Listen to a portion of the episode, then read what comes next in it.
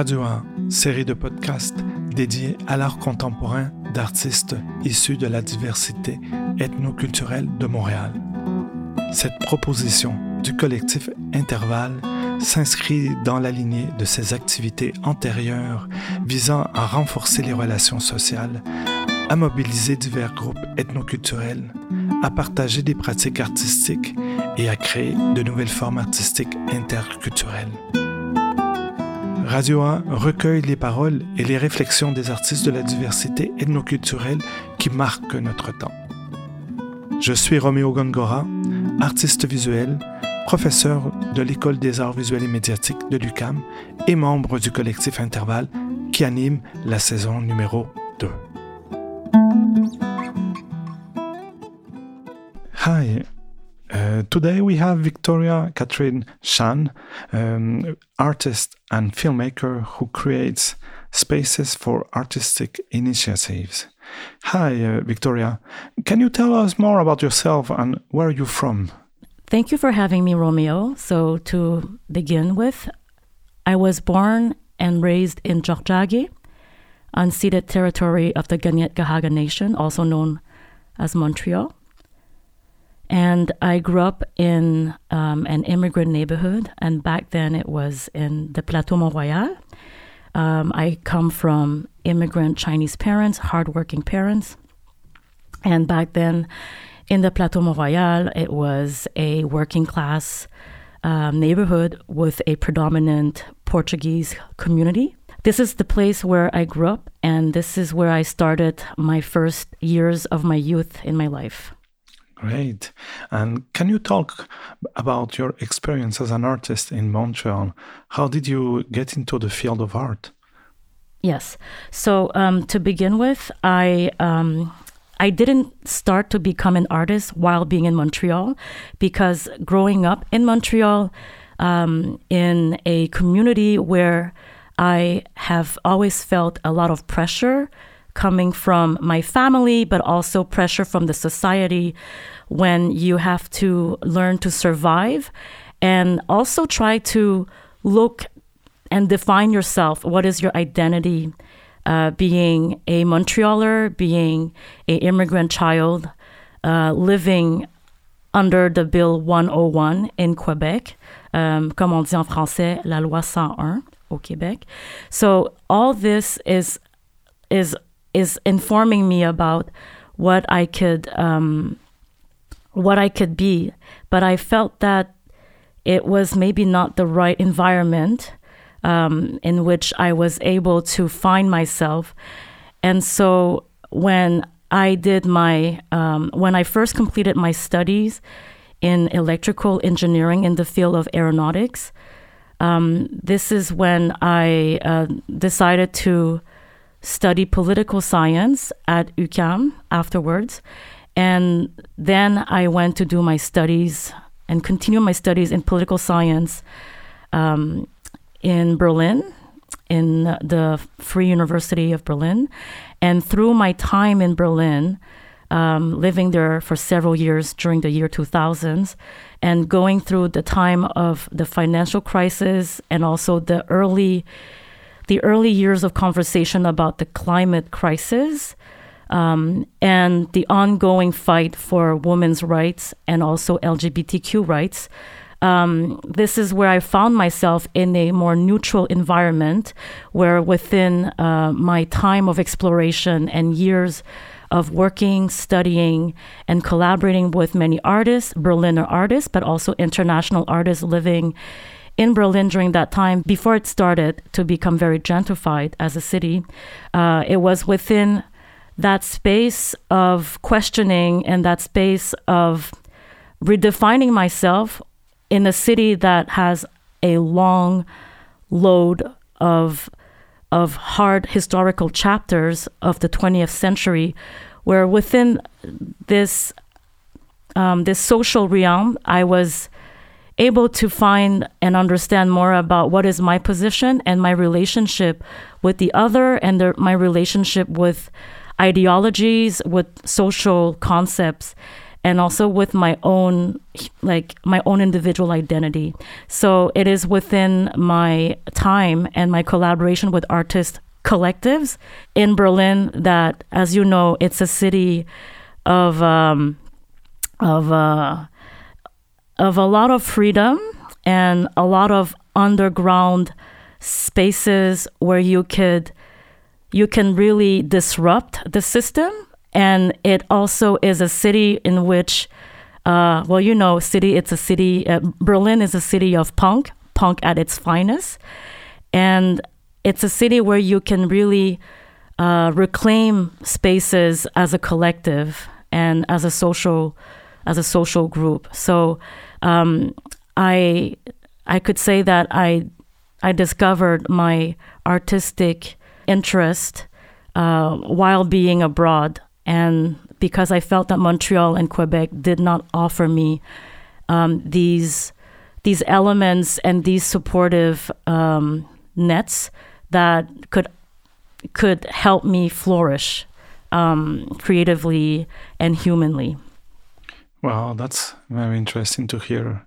Uh, I was as well in Berlin uh, around that same time, and you know what surprised me of the city was like the quantity of things that just pop up, and uh, are there in kind of ephemeral ways, and uh, uh, with this kind of spirit of do it yourself, and um, with little means, there were incredible things happening in in in Berlin at that time.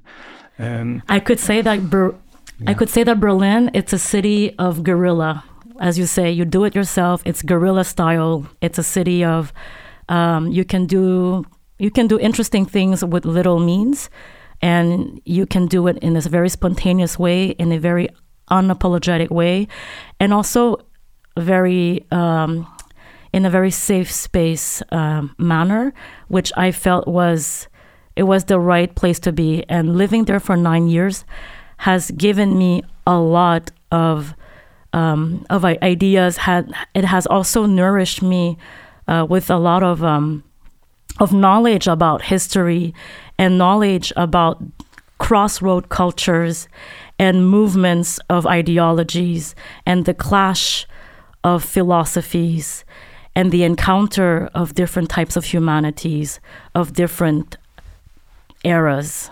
So that was, um, and the fact that it's like in the center of Europe, um, it's it was a place where you can meet a lot of people from everywhere.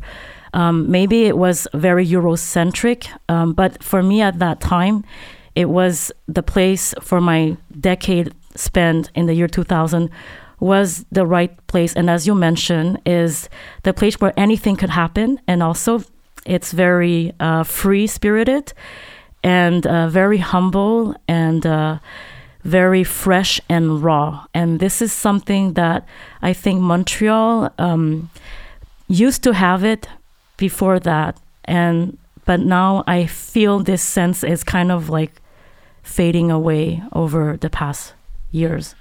Uh, yeah, you know, I, I, agree with you that despite uh, Berlin being in, in in Europe, it's a very international community that's happened there, uh, and I found that there is a um, lots of experimentation and risk taking happening there. And I wonder what's happened for you when you come back in Montreal uh, after those uh, those studies in Berlin.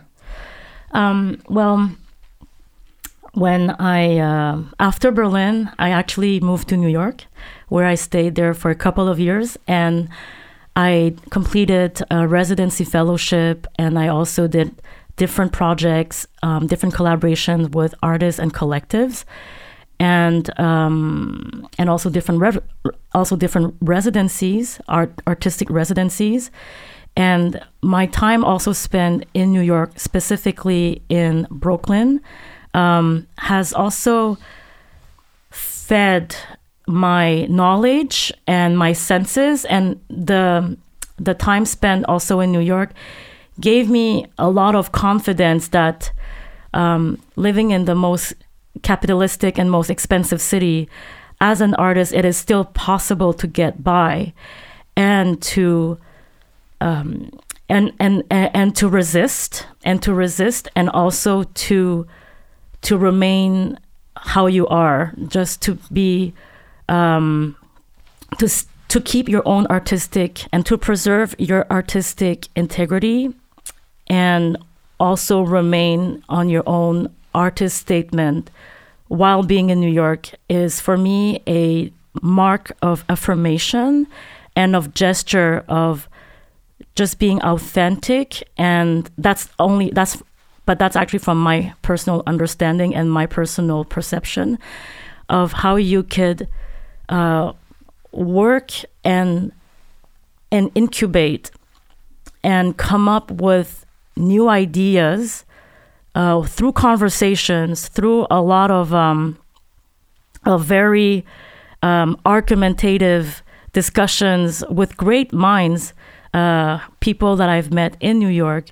And it has inspired me through their spaces, through their also DIY spaces and running collectives and also organizing artistic events in an underground style, uh, wherever you could find some space, or also within the outskirt of of the metropolitan city of New York. So seeing these collectives and these individuals who were actually working really hard to preserve this sense of um, of artistic existence and this sense of the longing for constant creation and to be also politically um, to be politically blunt with certain uh, artworks just for the sake of making statements and to take the risk. So I I actually admire and respect artists in New York who really take higher risk in order to make a point and to say something. Um, that's my observation from my experience in New York. Whereas my experience in Berlin, it's more like freestyle, and it's a city that is actually very affordable compared to New York. So you have a lot more time to think and make mistakes, and as you say, experiment. So I feel like Berlin is the complete opposite of New York City. Um, Berlin is is more like a socialist city with uh, a lot of uh, f- cultural funds and organizations that are funded by the state, and I and, and it's very community driven. Um, so I saw the anti I saw the antipodes on both city um, in the artist within the artistic realms and I I also saw a resilient community of artists and activists in New York that just keep fighting every day for their for their artistic affirmation, but also for their lively survival.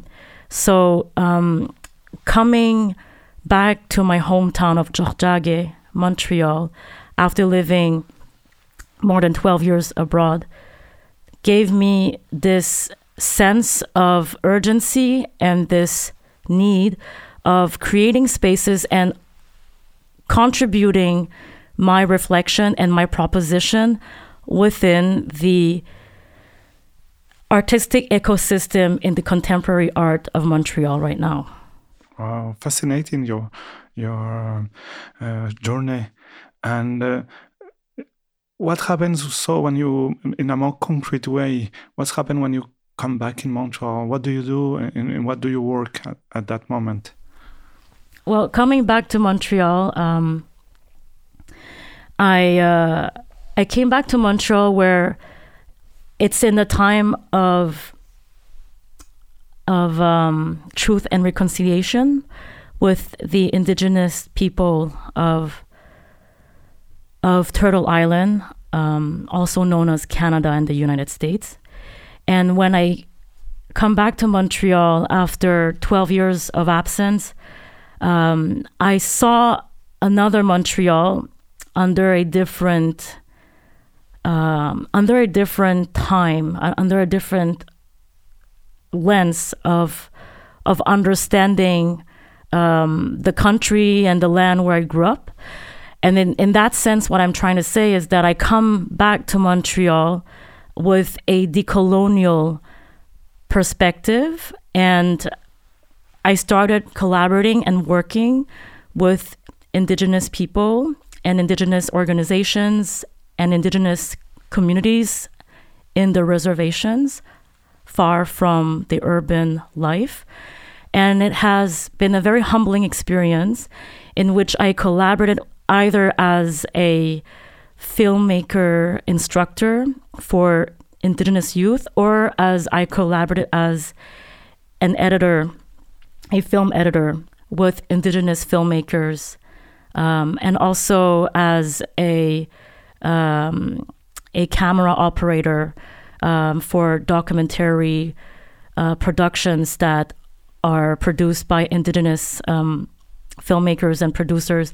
And within my experience, uh, coming back to Montreal with a an Indigenous perspective uh, within this this time of decolonization has been super um, humbling and empowering and very eye opening. And then to me, it is my commitment, my promise to myself that after years um, and decades of living here and growing up here, um, under a colonial structure, under a colonial paradigm, but coming back home uh, with a fresh view of of things can be different and things could be how it should be as it has always been and that it is and will always be.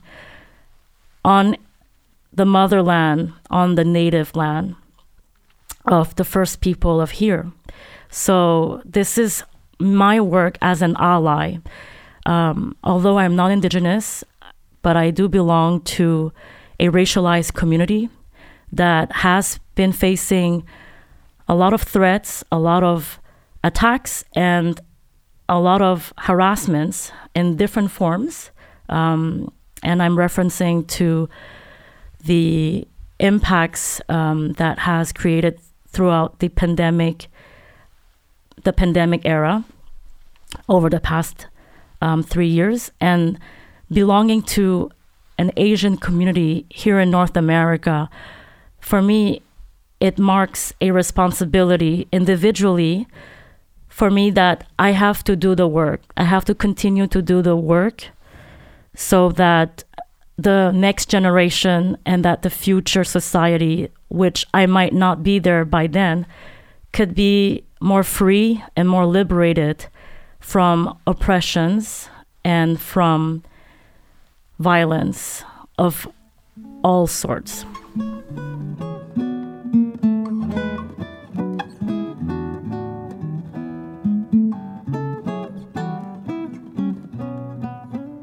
Thanks for that, uh, Victoria. Um, which means that uh, when you come back, um, do you already brings? Um, I have in mind peripheral hours. Uh, this organization that I, I, had the chance to to go to see an event a couple of months ago, or or you focus on your artistic work. Uh, can you uh, give me more clear idea of what's happening at that moment? So coming back to Montreal, I. Um, I return home with um, with like a a big bag of um, of stories, of memories, of growth, and a big bag of ideas. You know, it's like coming back home with a backpack of um, of a lot of like unforgettable moments and strong moments, moments that stay in your life forever and that will never change. And the moment when you have gone through very deep and profound meanings and experience in life, whether it's an encounter or a visit or a moment of emotional reckoning within your interior journey, um, coming back home, it's like, I want to give something. I want to give something back to the community that has raised me, to the land that has seen me grown um, from the day I came out to this world. And what I can give back to my community is with my bag of stories, of ideas, of dreams, and a bag of wishes. Um, and a bag of good medicine that I carry because I am very grateful for all the teachings that I have I have received from different individuals I have met uh, throughout my my life experience abroad, and not only abroad but also through teachings from beautiful souls and humans whom I met in indigenous communities outside of Montreal of of of the urban life. And it has given me ideas and a driving force in which I could say well this is what I can propose and this is what I can offer and give back to Montreal to Tiohtià:ke um, and my proposition was to create a DIY art space that advocates and supports BIPOC and queer BIPOC artists and curators and also filmmakers, in which it's a space that offers a lot of experimentations and a lot of um, um, of like explorations through thought process and hands-on activities and group discussions brainstorming together site specifically or through long hours of late night conversations um, in either ways it's a form of trying to make it without any references and to recreate and reestablish something from scratch.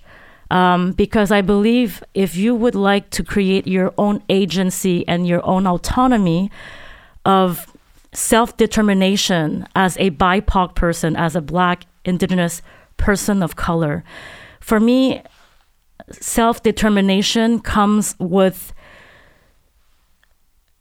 the thought and the will and the force to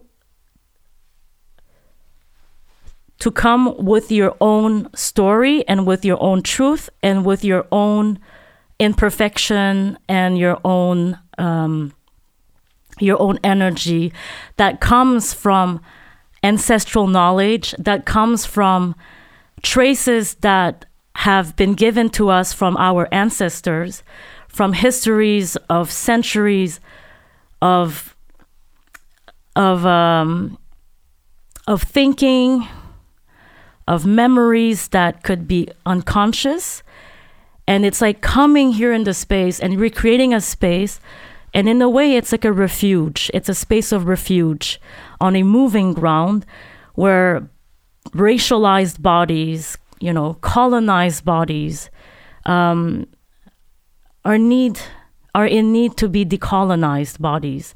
So trying to create a crossroad of spaces where it's actually possible. It's like creating a it's like creating it's like creating an impossible world of many possibilities that could be something other, right? Something that is that has always been in here. It's like creating a world inside a world. So my proposition was let's create a space and conceive it from from us with our own terms. And um, that is far from the colonial and white dominant hegemonial structures that has always been formatted within our education and within our culture.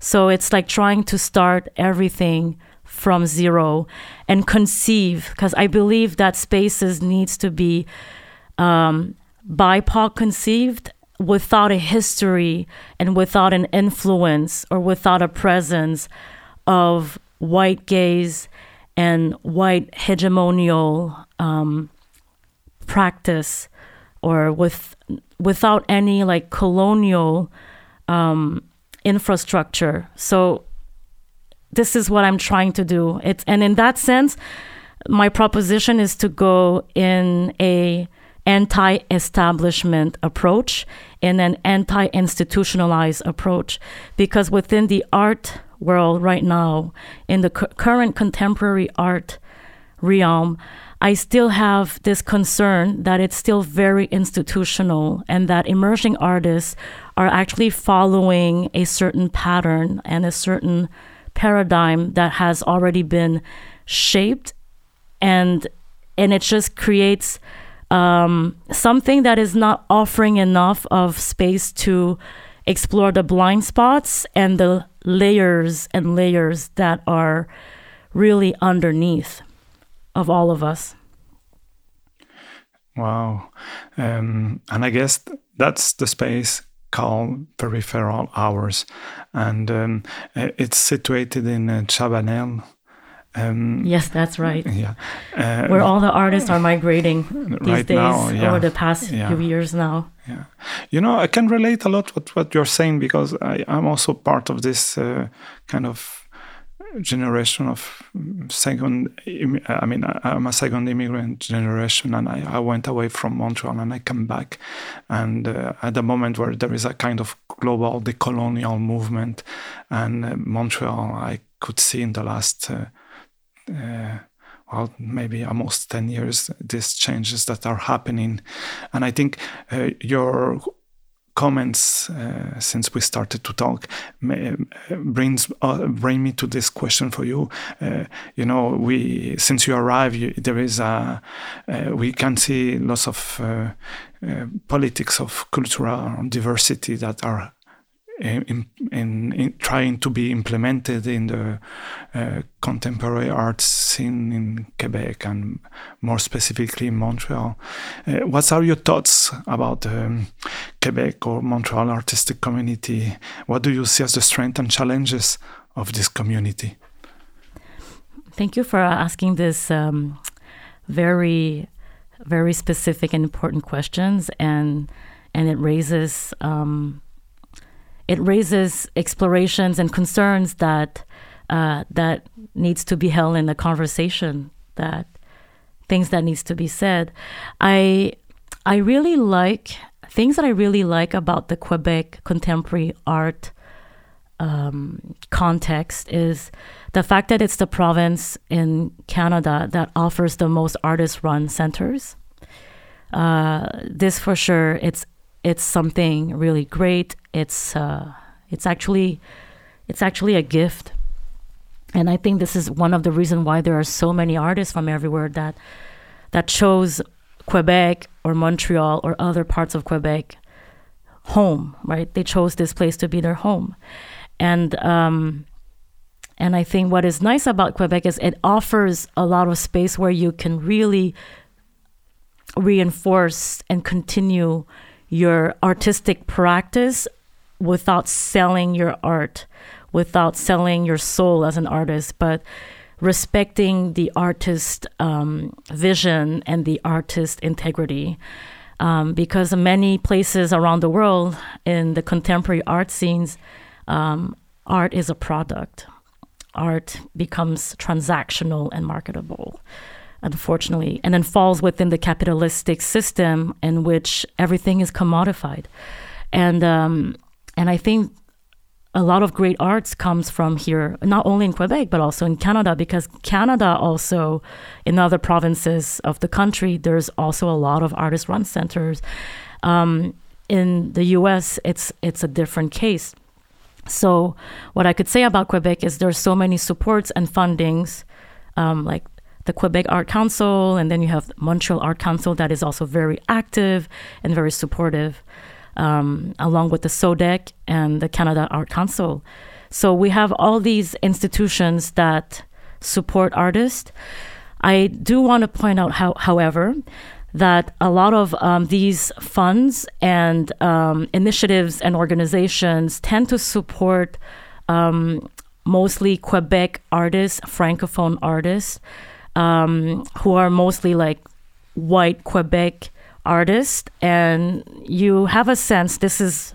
I mean, we need an actual factual research, but I have a sense that it's often the same artists that are supported, and it's not really given enough space and possibilities for, you know, emerging artists to thrive, um, because when you're an emerging artist, I consider myself an emerging artist. It's it's so much of work, years of hard work. You have to put so much of extra time whenever you can and sacrifice a lot of things and work harder. And as a BIPOC artist, you work not two times or three times, you actually work four times harder or even 10 times harder, given the fact that a lot of us don't come from privileged background and don't have all the means, you know, don't have all the resources within the community where they are um, emerging from, you know. So it's actually challenging for BIPOC artists to to make it to to the level where you can be really professionally recognized and and be able to uh, to be valued and treated as a a real professional artist and in in your own agency and in your own artistic identity without being tokenized as an artist. Because what I'm observing right now is a lot of BIPOC artists in Quebec um, again, speaking from my personal observation and and and, and my perception is that um, a lot of subject matters that are being treated by artists, you know, topics in their artworks that are being addressed by artists, BIPOC artists. I often have this sense that it's um, it's like a, a token topic. You know what I mean by that?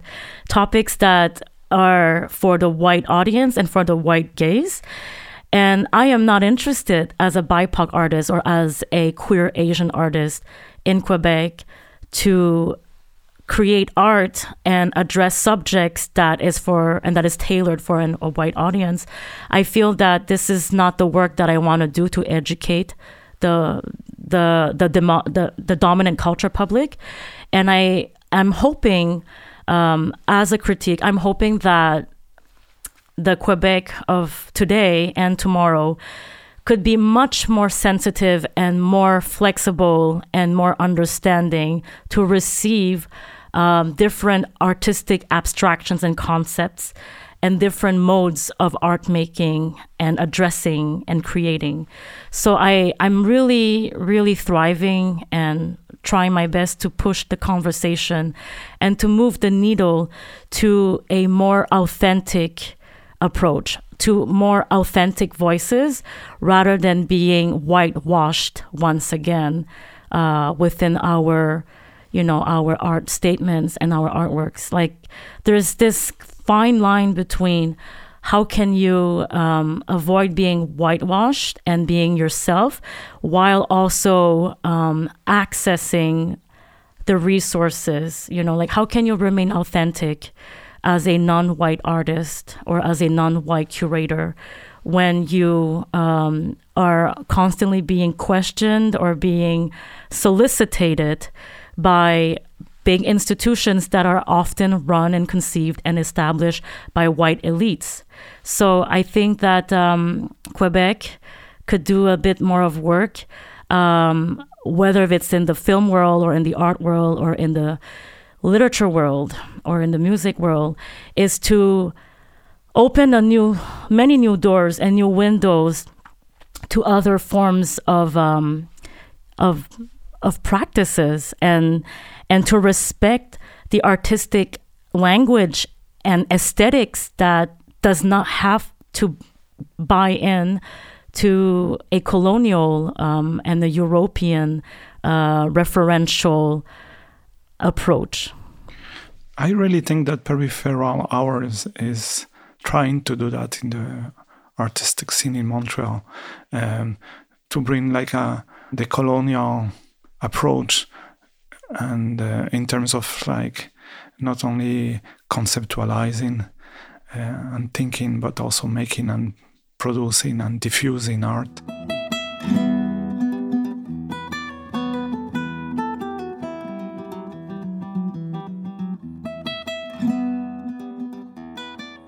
I will be interested that you share more specifically what's happening in the space. Can you share with us like a, one of the memorable moments that happened uh, that you will say that happened in peripheral hours, like a specific thing that you could share with us?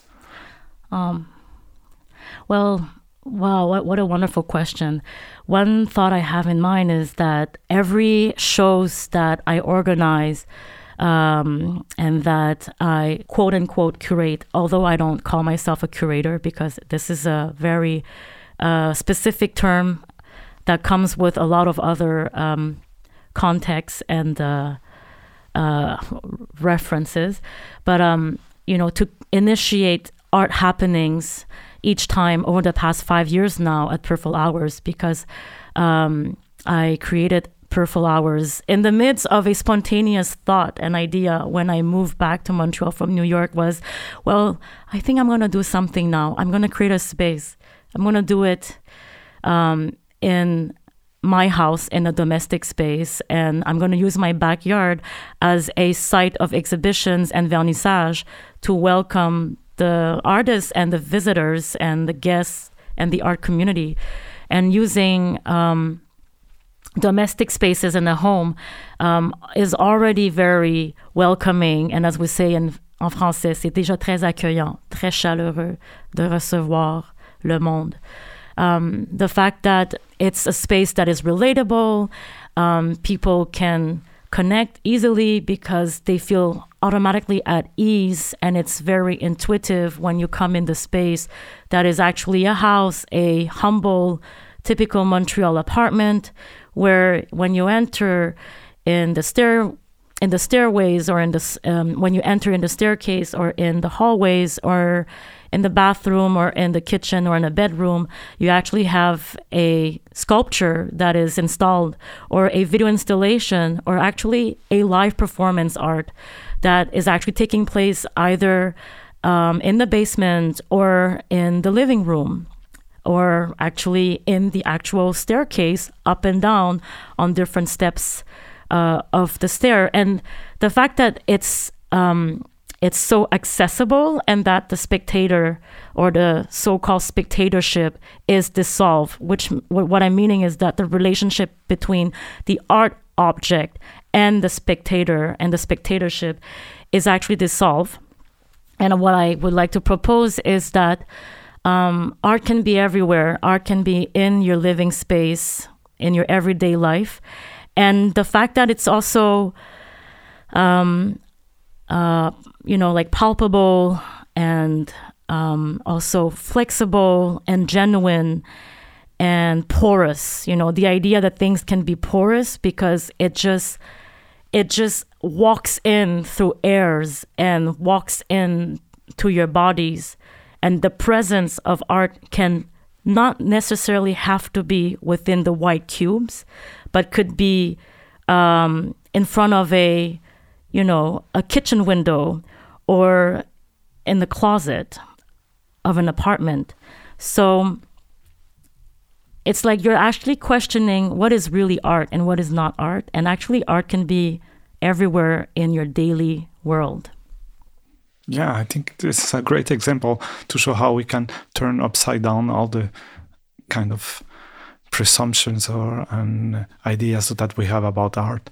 Amazing. I mean, the idea of the flint and the white wall and the paintings being hang on the white wall, or a artwork that is being, you know, uh, presented on the flint.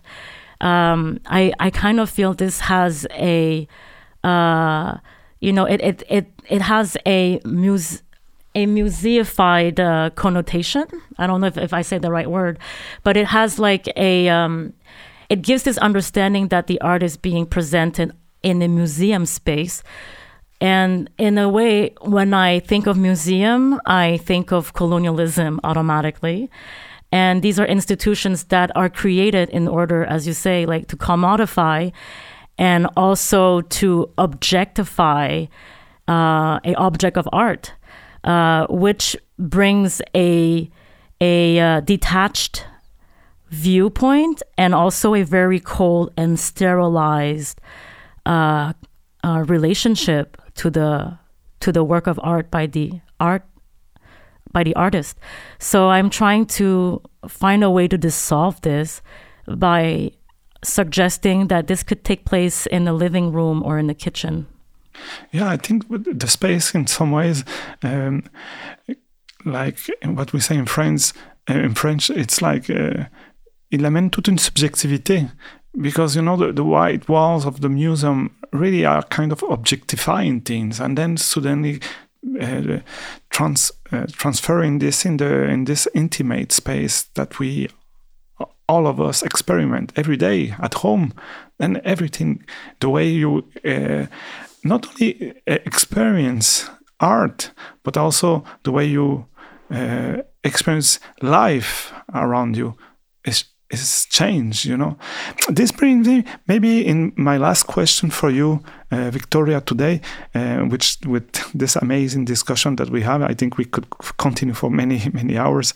Um, i'm curious uh, to hear more about what's your future plans in montreal. What are you working now what you're planning to work in the near future? Well right now um, i am working on my first feature film. Um, so I come from a background in filmmaking, um, and I I have been a filmmaker for almost 15 years now in my life. And I uh, studied filmmaking at the Zelig School for Documentary in Bolzano in Italy.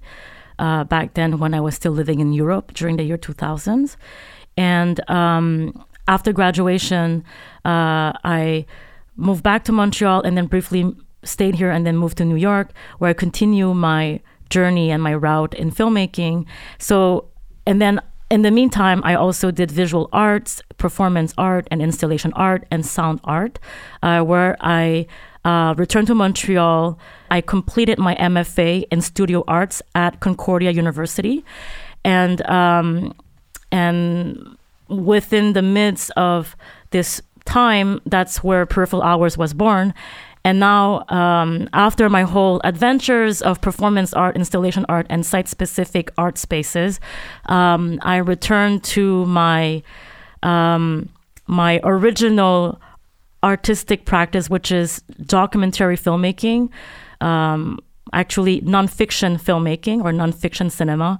Um, but I'm coming with a more experimental approach to my um, my traditional filmmaking. So I am trying to disrupt my cinematic language, uh, which I believe has been very colonized uh, while doing my uh, first films um, back then more than like 15 or 10 years ago and then i feel that this is my time to be back in dialogue with myself. It's like the old Victoria filmmaker and the new Victoria f- film filmmaker and artist uh, who also creates alternative art spaces. So I'm kind of like right now in conjunction, and I am trying to fusion all of my um, my different uh, practices, um, and I'm hoping that my feature film that I am right now directing and developing, uh, which has received um, supports from Canada Council for the Arts and the Hot Docs Cross Current Development Fund,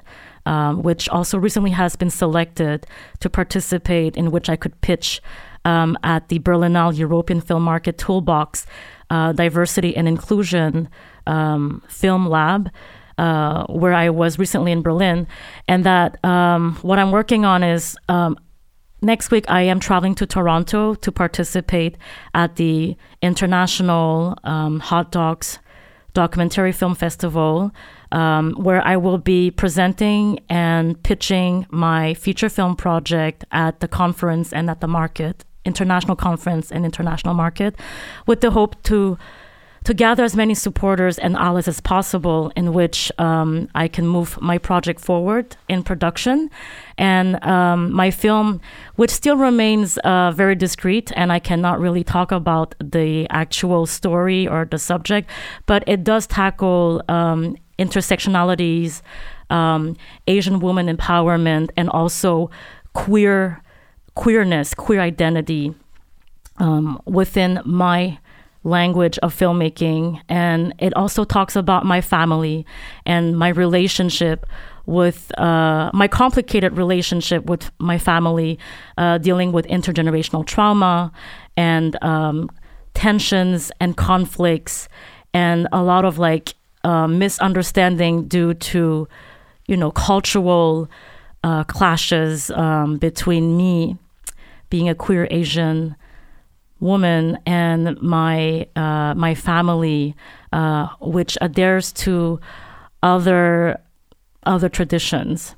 So this is what I'm hoping to explore. It's a very personal narrative of mine, a very personal film of mine uh, that I'm really happy to share and to and to talk about because um, I think there aren't that many um, narratives that are being produced and created by um, queer Asian female artists and filmmakers, um, especially in the Quebec contemporary cinema world, but also in North America. I don't really know a lot of uh, stories and films that are made um, by such filmmakers. And I'm hoping that with my work, along with my other colleagues and my um, Asian colleagues, filmmakers, and my BIPOC filmmaking community from here and from elsewhere, I'm hoping that we're able and that I would be able to contribute to the contemporary cinema that is uh, more diverse, uh, more inclusive, and much more liberated and more more um, empowered than ever in in the cinema of today. So I'm right now actively working on this film project. Alongside, I am still developing installation projects, sound art projects. I'm still continuing to explore and to um, do prototypes in my free time whenever I can to advance uh, my sound installation project and uh, my performance projects. Um, what I'm also thinking is to implement performative aspects and also sound art aspects within my feature film project. So I want to combine all these different um, artistic uh, senses uh, within my language of cinema. So it's gonna be um, it's gonna, it, it, it might be something incomprehensive, but it's gonna be unapologetic, and I think it's okay that maybe not everyone will understand my film or my story, and that's totally okay. So, and also coming up um, this year, we'll be celebrating the fifth anniversary of Peripheral Hours DIY Art Space, and I am I, I am right now cooking something. I'm preparing something, coming up with some ideas and fresh thoughts in how we could celebrate this space and this community that over the years uh, me and my friends and my colleagues and my artist peers have built. Um, so everyone is welcome to to come um, celebrate this uh, this fifth anniversary later on this year.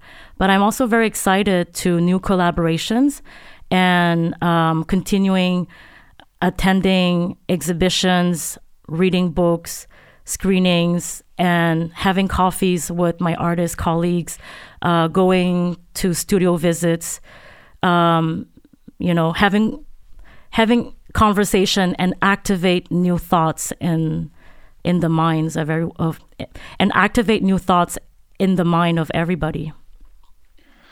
Well, definitely, I will follow the things that you will be doing um, in the next months. It's been really a privilege uh, to hear all your stories, um, especially because I can really believe it's a hard journey that you've been and you are still doing, uh, bringing uh, decolonial perspective and uh, decolonial process of work. So thank you, Victoria, and uh, um, and see you soon. Yes. Thank you very much. Merci, Romeo, for having me. It's been a pleasure to have this really meaningful conversation with you today and this afternoon. I would like to leave with a quote from a um, philosopher uh, whom I really admire and am fond of. It's a quote from the Nigerian philosopher Dr. Bayo Akomolafe. Um, and um, yeah, I have been reading and following um, his thoughts, his discussions, his ideas, and uh, Here's a, a long quote that I'm going to read, and would like to share this to end our conversation. In the words of Bayo Akomolafe, quote, maybe in dismantling the universality, supremacy, surface like tension of hope, we find that there is a subterranean abundance that we're missing when we frame the world as this binary between hope and hopelessness. I'm not thinking of hopelessness as a pure category unto itself, but I am saying that there are ways of disabusing our minds of the eternal positivity that we're invited to approximate. And maybe in losing a bit of that positivity, we might catch a glimpse of some other work that we can be doing. The promise of that is surprise, fugitivity. Maybe just leaving the plantation is enough. Then we might find the magic in other worlds and other becomings. Maybe just leaving the plantation is enough. Then we might find the magic in other worlds and other becomings. End quote. Thank you. So these, um, yeah, I wanted to leave this quote from Bayo Akomolafe, Nigerian author and philosopher of our times right now. Thank Wanted you. to- Thank you, Victoria. Thank, you. Wanted to share this with you all. Yeah, thank you.